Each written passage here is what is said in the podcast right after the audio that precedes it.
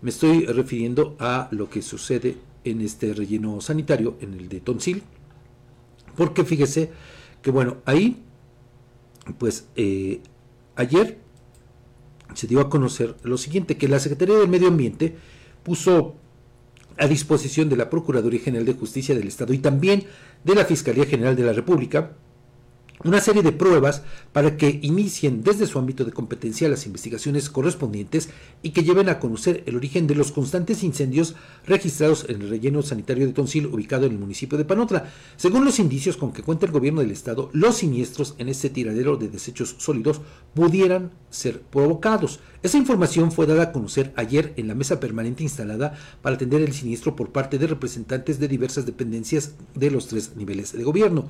Por su parte, la gobernadora Lorena Cuellar Cisneros precisó en entrevista con reporteros de la fuente que en lo que va del año suman ya cinco conflagraciones en ese relleno sanitario al que llega 60% de toda la basura que se genera a diario en la entidad.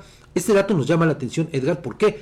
Porque nosotros teníamos contabilizados tres siniestros, sí. pero desde eh, el 11, 10 de diciembre sí. a la fecha. la fecha. Es decir, hasta apenas está, bueno, el inicio de esta en este mes, sí.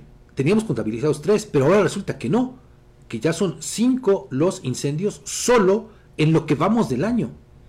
Entonces, ah, fíjate nada más lo, grave del Ha habido ocultamiento de información y además pues los otros los otros que se han dado en, en lo que va del año, que serían tres, este a, lo mejor fueron atendidos de manera inmediata. No, más bien ya serían cuatro este año. Cuatro este año. Bueno, sí. Bueno, dice los otros dos, tienes razón, los otros dos, para sumar los cinco, habrían sido atendidos de manera inmediata y oportuna. Pues sí, no se uno, uno infiere eso.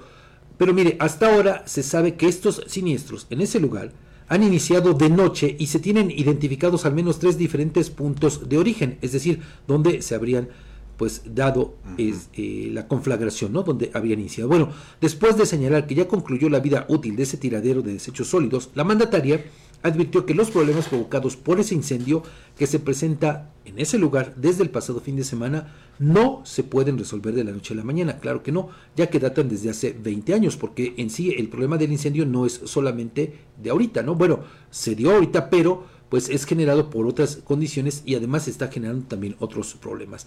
Incluso, bueno, pues fíjese que para como resultado de este incendio, desde la madrugada y parte de la mañana de ayer, se concentró una gran nube de humo en esa zona del estado, la cual provocó una escasa visibilidad en la autopista y también en la carretera federal Tlaxcala-San Martín-Texmelucan. Debido a esas condiciones, se reportaron al menos 10 accidentes vehiculares por alcance, en los que se vieron involucrados dos tráileres, una pipa cargada con gas LP y también vehículos particulares. Incluso, para evitar más accidentes, elementos de la Guardia Nacional se vieron precisados a cerrar la autopista aproximadamente cuatro horas por la densa capa de humo que cubrió desde Panotla hasta Ixtacuixla. Así de grave el tema. Y bueno, aquí solamente hay que referir, Edgar, que pues si se hacen las investigaciones se pueden encontrar muchísimas cosas. Sobre todo le voy a decir por qué. Porque, bueno, pues a lo mejor para muchas personas puedan decir, bueno, pues es que, pues a fin de cuentas es basura, son desechos. No, estamos incluso, aunque usted no me lo crea, ante un negocio millonario. Cierto.